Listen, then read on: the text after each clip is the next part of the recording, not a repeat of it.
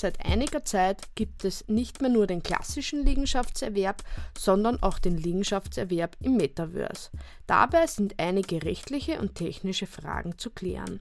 Dazu darf ich heute Frau Magister Alexandra Czarnow, Rechtsanwältin in der Kanzlei Dorda Rechtsanwälte und Herrn Ingenieur Daniel Gostaxeyer von Nifty Twins herzlich begrüßen.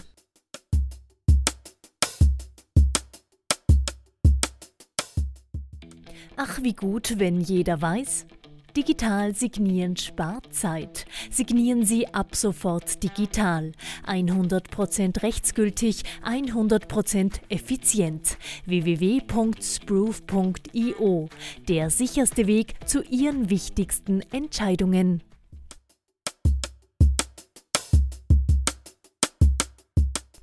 Also guten Tag, Frau Magister Czarnow, guten Tag, Herr Ingenieur Gostaxeyer. Grüß Gott, hallo. Können Sie uns zu Beginn erklären, was das Metaverse überhaupt ist? Grüß Gott.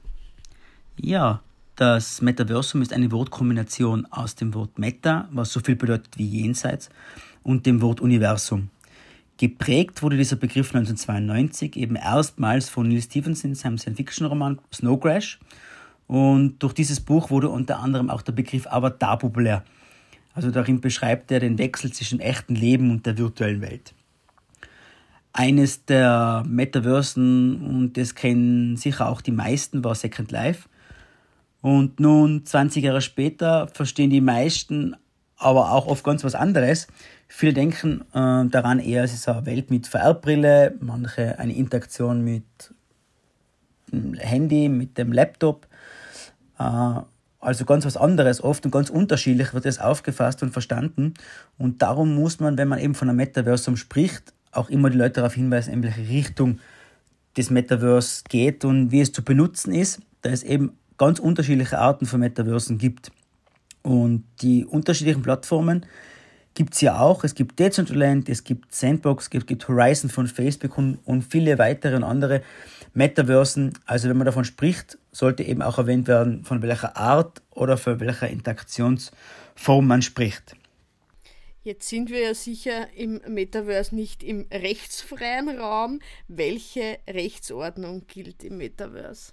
Sie sagen es. Das ist wirklich eine ähm, schwierige und aber auch spannende Frage. Ähm, der ursprüngliche Gedanke des Metaverse ist es, eine gänzlich neue Welt zu eröffnen, eine virtuelle digitale Welt, die niemand kontrolliert. Das war der Ursprungsgedanke. Aber wir sind uns ja eben alle einig, dass das kein rechtsfreier Raum sein kann, weil das widerspricht unserem Verständnis von einem Rechtsstaat mit Regelungen und, und Spielregeln, was darf ich, was darf ich nicht tun. Daher muss sich meiner Meinung nach das ähm, jeweils anwendbare Recht nach den Grundsätzen des internationalen Privatrechts. Und zwar unabhängig, welcher Sachverhalt betroffen ist. So kann es zum Beispiel um die Verletzung von Urheberrechten gehen, von Markenrechten, von der Durchsetzung von Schadenersatzansprüchen. Also man würde dennoch ähm, in unserer Rechtsordnung anknüpfen. Ein weiterer Anhaltspunkt können die Plattformnutzungsverträge bieten. Die enthalten nämlich Gerichtsstands- und Rechtsfallklauseln. Um Ihnen ein Beispiel zu geben, die Centraland vereinbart zum Beispiel das Recht in Panama.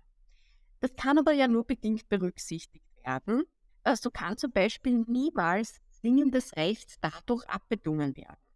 Verkaufen Unternehmen im Metaverse beispielsweise NFTs an österreichische Verbraucher und richten ihren, ihr Geschäftsmodell an den österreichischen Markt, na dann müssen sie sehr wohl österreichisches Konsumentenschutzrecht auch beachten. Insgesamt ähm, lässt sich zusammenfassen, dass eine klare Regelung dazu noch fehlt. Auf EU-Ebene wird aber diese neue Entwicklung sehr wohl schon behandelt und werden auch Lösungen dafür gesucht. Die EU-Kommission hat erst jetzt ähm, angekündigt, ein Konzept für virtuelle Welten zu schaffen, bei dem gleichzeitig die Rechte und Freiheiten der Personen, aber auch ihre Werte ähm, gewährleistet gesichert werden. Dazu hat sie auch schon ein Konsultationsverfahren gestartet und holt sich Input. Man wird daher sehen, in welche Richtung es weitergeht. Ähm, Fakt ist, man darf daher nie ähm, Rechtsverletzungen im Metaverse ähm, unterbesichtigt lassen. Also wenn man sieht, etwas passiert mit meiner Marke, dann sollte man sehr wohl jetzt schon dagegen vorgehen auf Basis der bestehenden äh, Regulierung und so versuchen, seine Ansprüche durchzusetzen. Wenn ich nun eine konkrete Liegenschaft im Metaverse erwerben möchte, wie und von wem kann ich diese erwerben? Um eine Liegenschaft im Metaverse zu erwerben, gibt es, wie vorhin schon angesprochen, eben unterschiedliche Plattformen. Darin gibt es einen Marktplatz, wo man den erwerben kann. Manche Liegenschaften kann man eben nur mieten, für kurze Zeiträume, für längere Zeiträume, Jahre und andere wiederum einmalig. Und nach dem Kauf erhält man das Grundstück als NFT auf seine digitale Geldbörse oder halt Wallet. Und diese Transaktionen werden üblicherweise in Kryptowährungen ausgeführt. Also das digitale Land wird gegen einen bestimmten Token getauscht. Äh, kontrolliert wird das alles über die Plattform, also das wird das Geschäft, das wird das abgewickelt, in den meisten Fällen über einen Smart Contract und so wird das NFT, äh, das eben den Eigentumsnachweis eigentlich abbildet, im Austausch mit der digitalen Währung in das eigene Wallet transferiert. Und nach der Transaktion kann man auch jederzeit das Grundstück weiterverkaufen, vermieten, ein Gebäude errichten, ein Gebäude in Auftrag geben, wie eben auch in, in einem echten Leben, nur halt auf eine digitale Art. Wie ist so eine Liegenschaftstransaktion im Metaverse steuerrechtlich zu behandeln? Der Verkauf von virtuellem Land ähm, passiert ausschließlich elektronisch. Ähm, und das muss man eben dabei berücksichtigen. Es ist zwar eine andere Welt, aber Gelder fließen dennoch und damit ist es sehr wohl auch steuerbar und fällt auch eine Ust an.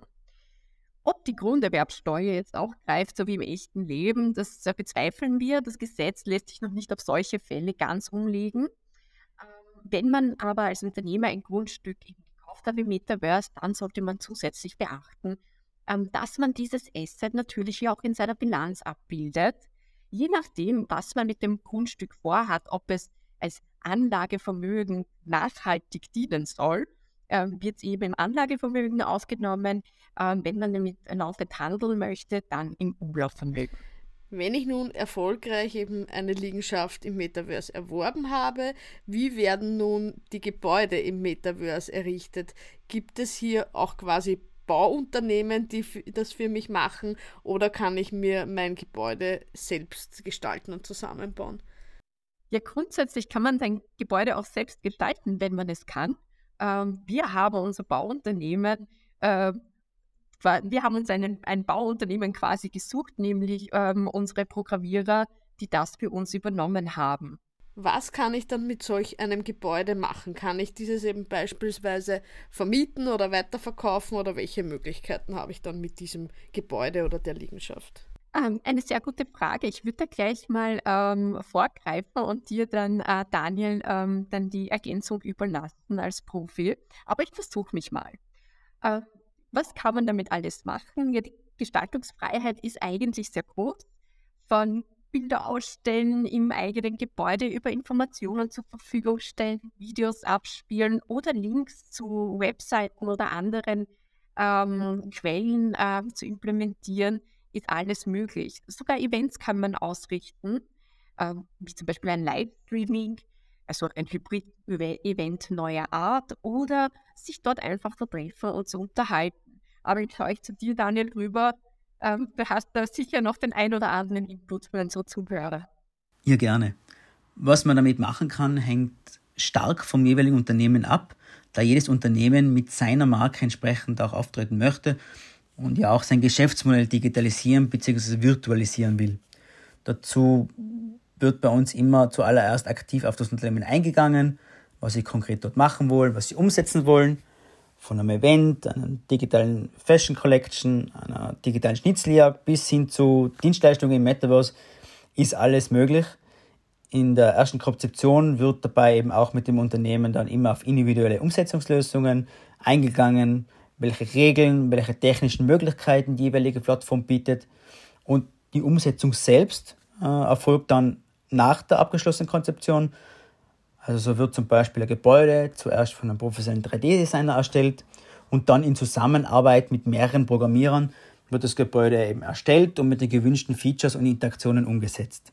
Hiermit bedanke ich mich ganz herzlich bei Frau Magister Czarno und Herrn Ingenieur Gostaxeyer für den Einblick in das Thema Liegenschaftserwerb im Metaverse. Vielen Dank. Dankeschön. Vielen Dank. Damit verabschieden wir uns auch von unseren Zuhörerinnen und Zuhörern bis zum nächsten Mal bei Am Punkt. Das Metaverse ist eine spannende Welt, in der uns in Zukunft noch viele neue Dinge erwarten werden. Für Unternehmen und Rechtsberater ist es derzeit wichtig, sich gut im internationalen Privatrecht auszukennen, um das anwendbare Recht zu identifizieren. Auf EU-Ebene befindet sich das Thema rechtlich gesehen noch in den Kinderschuhen.